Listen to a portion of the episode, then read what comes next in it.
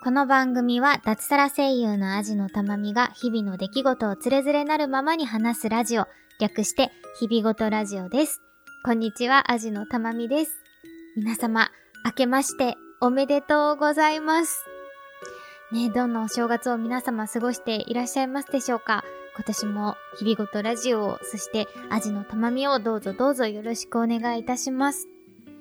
私はお正月は、えー、お店の方がね、旦那さんが店長してるお店の方は、普通に三が日も31日も休まずやっていたので、ただランチはなかったので、いつもよりはちょっとゆっくりはしていたけど、夕方からはお店の方にお手伝いに出かけるみたいなお正月だったので、あんまりこう、ザお正月っていう感じはしなかったですね。でも、いつもよりはちょっとゆっくり過ごせたかなっていう感じがしています。うん。あと結構ね、普段は見ないテレビをたくさん見ました。うん、紅白歌合戦も見たし、あと、えっ、ー、と、箱根駅伝も見たし、箱根駅伝感動しましたね、今年も。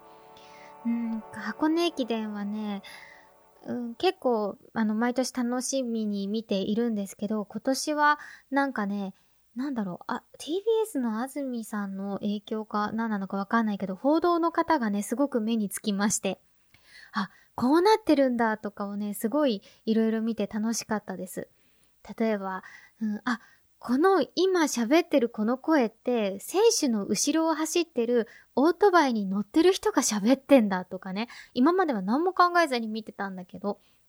うわ、この人が喋ってるんだとか、こんなね、オートバイに乗りながら選手の様子を見て、その場で原稿を書いて、それを、えー、振られたタイミングで、正確にレポートしていくってね、ものすごい、なんだろう、起点と、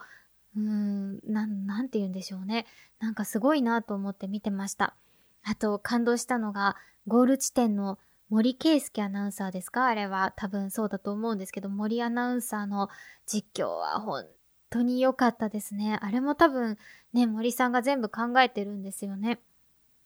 いやずっとね、往路優勝して、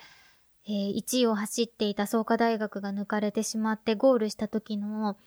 2位で悔しいと思えるチームになったっていうね、あれはもうほんと名言だなと思って、あれで泣いてしまいましたね。そう、どんなに悔しいだろうと思うけど、でも、それって2位で悔しいと思えるチームになったっていう、その、うーん、比べるのが、1位の選手と比べてしまうのはもちろんあるけど、去年の自分だったり、昨日の自分と比べて、で、それに向けて、それよりすごく成長してるんだよっていうのを伝えてくれる、とっても愛のあるコメントだったなと思ってます。あと、森さんが言ってた、なんだっけな。普段はこのゴールテープの向こうには選手を迎えるたくさんの仲間たちだったり、あの観客の姿があるけど、今日は、えっ、ー、と、限られた人数しかいません。でも、その選手がゴールした姿というのを伝えるたくさんのカメラが選手を待っていますっていう、それも結構グッときちゃいましたね。誰もいないっていうね、いつもみたいにこうゴールしたらね、駒沢大学が優勝しましたけど、駒沢大学の選手のこう胴上げしてくれるね、人たちとかたくさんの拍手で迎えに来て、迎えてくれる観客はいないけど、でもそのそこにはカメラがあって、そのカメラの向こうにはたくさんの人がこう拍手をしながら迎えてるんだよっていうのが伝わる、なんて素敵なコメントなんだろうと思ってね、なんか森アナウンサーが好きになっちゃいましたね、一気に。だし、この、うん、アナウンサーという仕事は、特に実況アナウンサーという仕事は、うん、いい声で聞きやすく、えー、届けるだけじゃなくて、なんだろう、なんか本当に人間性も出るし、うん、その語彙力だったり、うん、その場でこう、頭の回転も速くなくちゃいけないし、大変な仕事だなっていうのをね、見てて本当に思いました。そんな感じで箱根駅伝を楽しく見たりとか、あと、えっ、と、MIU? ミュー ?MIU404 で、あれなんていうのか分かってないけど、あの、野木明子さん原作でアンナチュラルと同じ世界観で描かれているという連続ドラマですね。あれの一挙放送がされていたので、録画して、えー、毎晩毎晩ご飯を食べながら、えー、楽しく見て、えー、昨日やっと見終わったかな。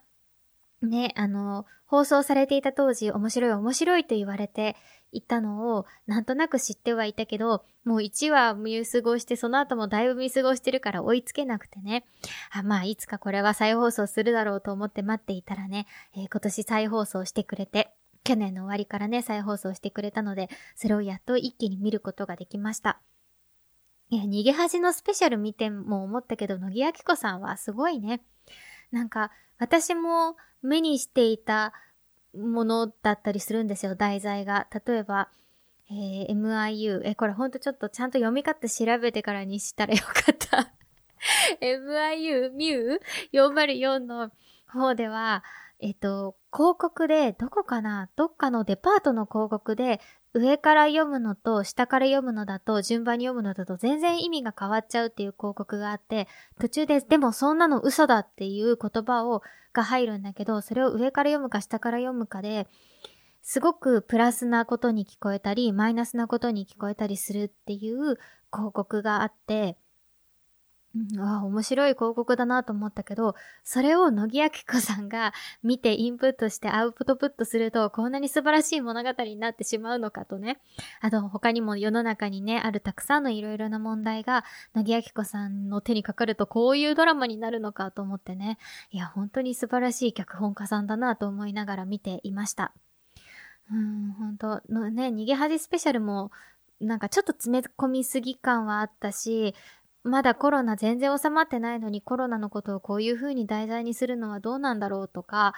ちょっとまだうってなる部分もあるなと思ったけど、それでも多分、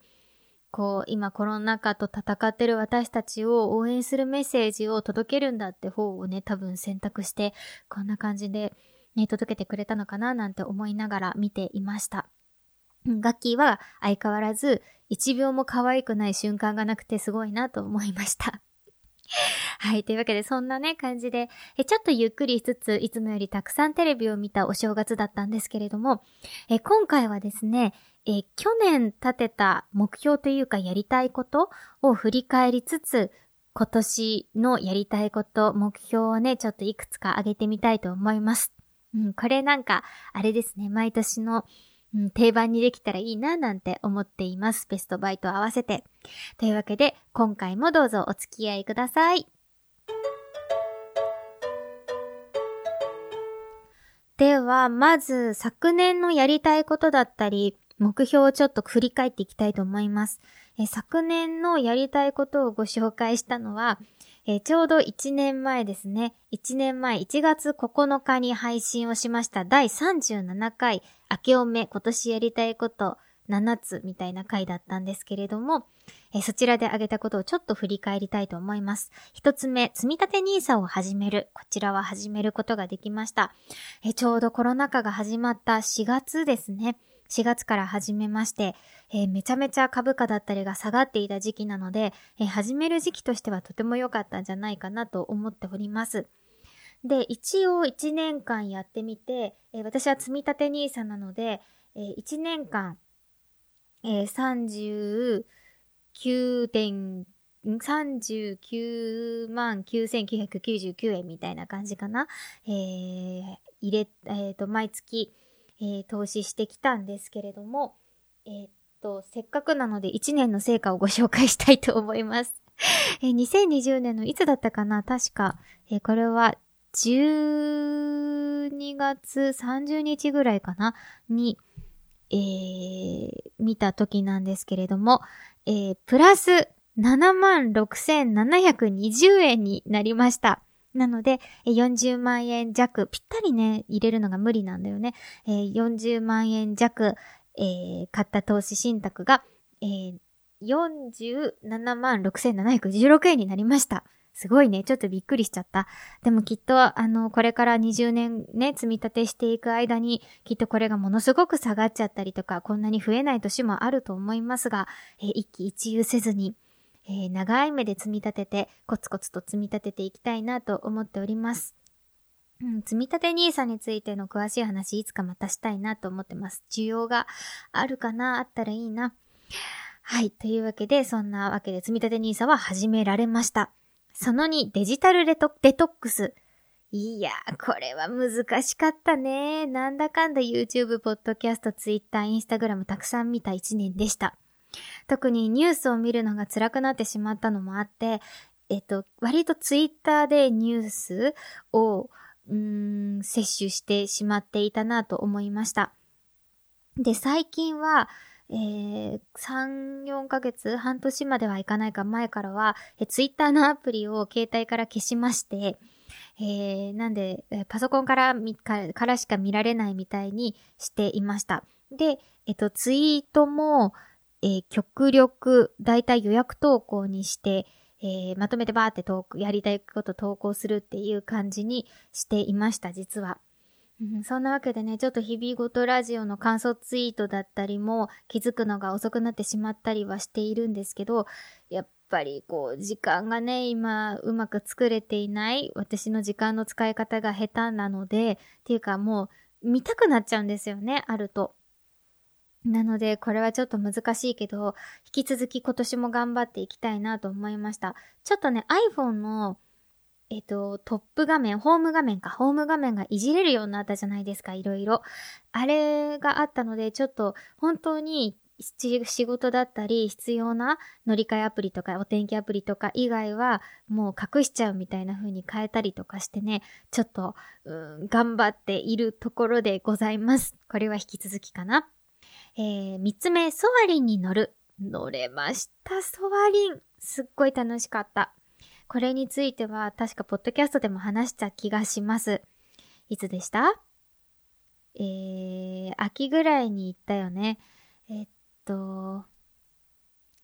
第77回10月10日に話しました。えー、第77回コロナ禍のディズニーシーに行ってきましたということでね、えー、スタンバイパスを使ってソアリンに乗ってきたんで、そんな話をしてます。いや、まさか乗れると思わなかった。うん、嬉しかったです。はい、というわけで4つ目。えー、月に一度は着物を着る。うん、ちょっとね、コロナで、うん、なかなか、あ、それでちょっとその後も紹介しますね。歌舞伎をたくさん見るというね、ことだったんですけど、こちらね、うん、歌舞伎にね、あの、着物を着ていきたいなと思ってはいたんですけど、なかなかコロナ禍だったこともあって難しかったですね。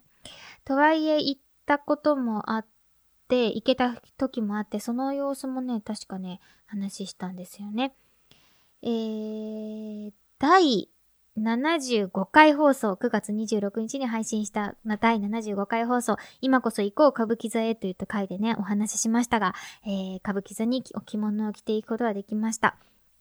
で、今、えっと、日本舞踊のお稽古に着物を着ていこう習慣としまして、えー、毎週、あの、お稽古の時には着物を着ていくというのを、先々月ぐらいから始めました。なので月に一度と言わず週に一度着るようにね、えー、今年は頑張りたいなと思っている次第でございます。歌舞伎もね、あんまり見られなかったので、今年もね、いろいろ見ていきたいなと思ってます。えー、その6、5年日記をつける。こちらはつけることができました。パラパラと見ると、ほんとつけられてない時もあるんだけど、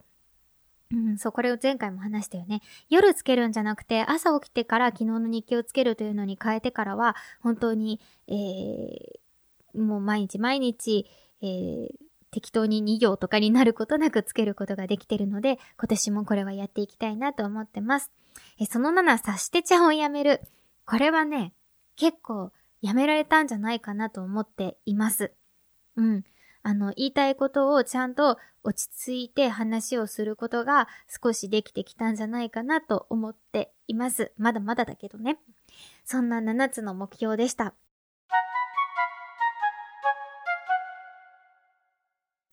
さて、今年の目標も話していきたいと思います。一つ目、簿記 FP の資格を取るというね、この、これをやりたいと思います。ちょっとお金の勉強を本格的に、うん、したいなと思っていて、これはやりたいと思ってます。簿記の試験がまずは2月、えー、にあるので、それに向けて今は勉強をしています。えー、その2、えルーティンを作る。そう、これね、もう本当に掃除とか家事とかをもう仕組みでルーティンにしてしまいたくて。えっ、ー、と、北欧暮らしの道具店というね、あの、会社があって、そこがやっている YouTube チャンネルで、いろんな方のモーニングルーティンを紹介しているチャンネルがあって、もう大好きでそれ何度も何度も繰り返し見てるんですけど、こうやってみんな朝の時間を、短い時間を効率的にやってるんだっていうのを見るのがすごく好きで、私もこんな風なモーニングルーティンをやりたいと思って、今、朝起きて、うん、仕事を始めるまでのルーティンをうまく、えー、作りたいなと思っていろいろ試行錯誤しながら作っているところです。旦那さんが起きてくるまでのルーティンは、ちょっと今やっと定着しつつあるので、その後旦那さんを送り出してから、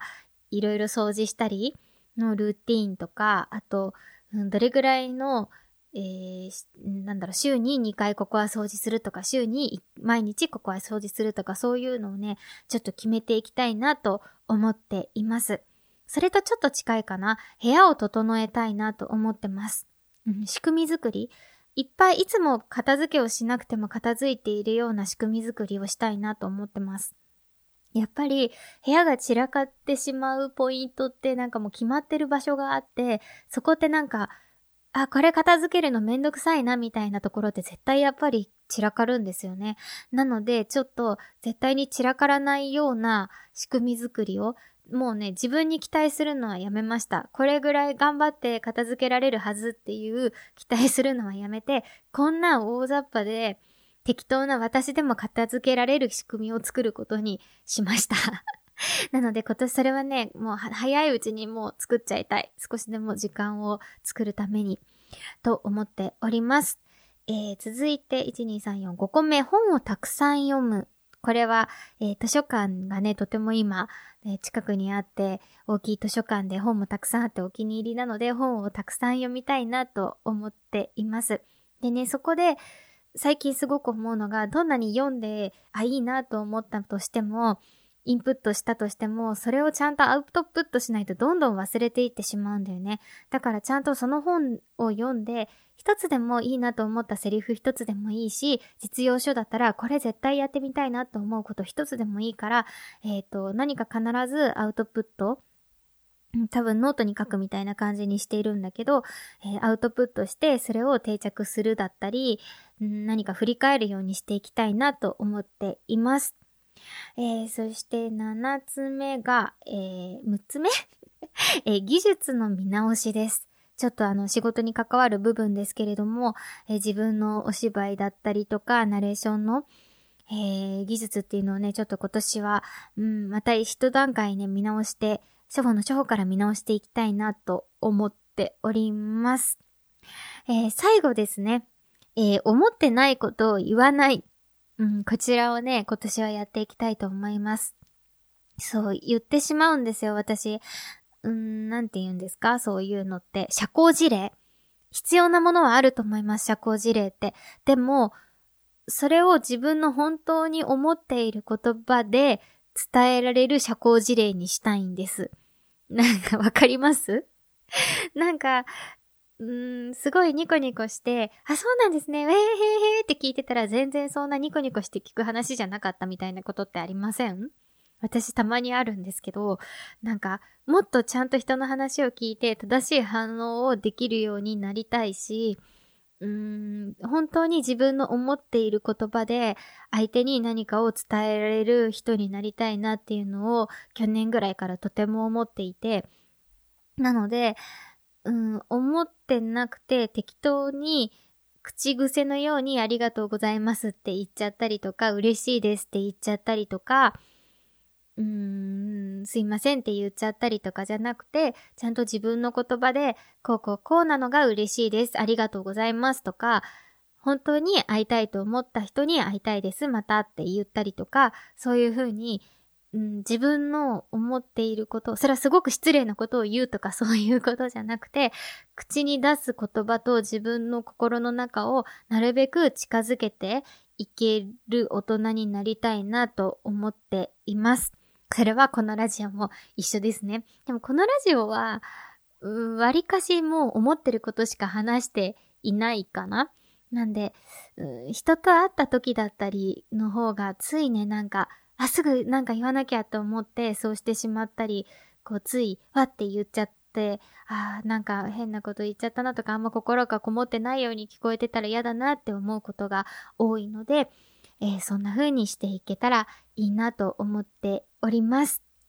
はい。というわけで、えー、新年の目標を、えー、お話ししてみました。うん、なんか目標だったりやりたいことを叶えるためにはそれを忘れないことというのが一番大切だと、えー、聞いたことがあります。で、なので私は野望ノートというのを作っていて、ノートばっかりだね。ノートっていうのを作っていて、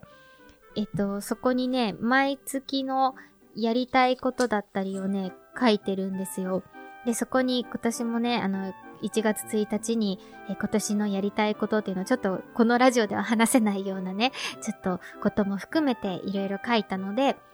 えー、そちらをね、あの今年も一つ一つ叶えていきたいなと思います。来年の見直し、見直しじゃない、振り返りをした時に、えー、今話したことが少しでも、えー、叶えられてたらいいなと思います。皆様もぜひこの機会に目標を、えー、考えてそれをね、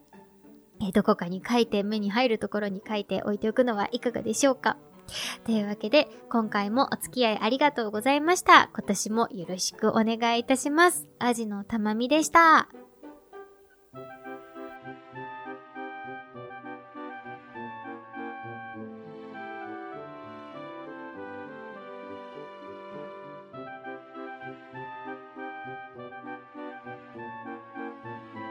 日々ごとラジオでは感想お便りを募集しています。宛先は日々ごとアットマーク gmail.com hibigoto アットマーク gmail.com またはブログのメールフォームからもどうぞ。ツイッターハッシュタグひらがな4文字で日々ごとでもお待ちしております。最後までお聞きいただきありがとうございました。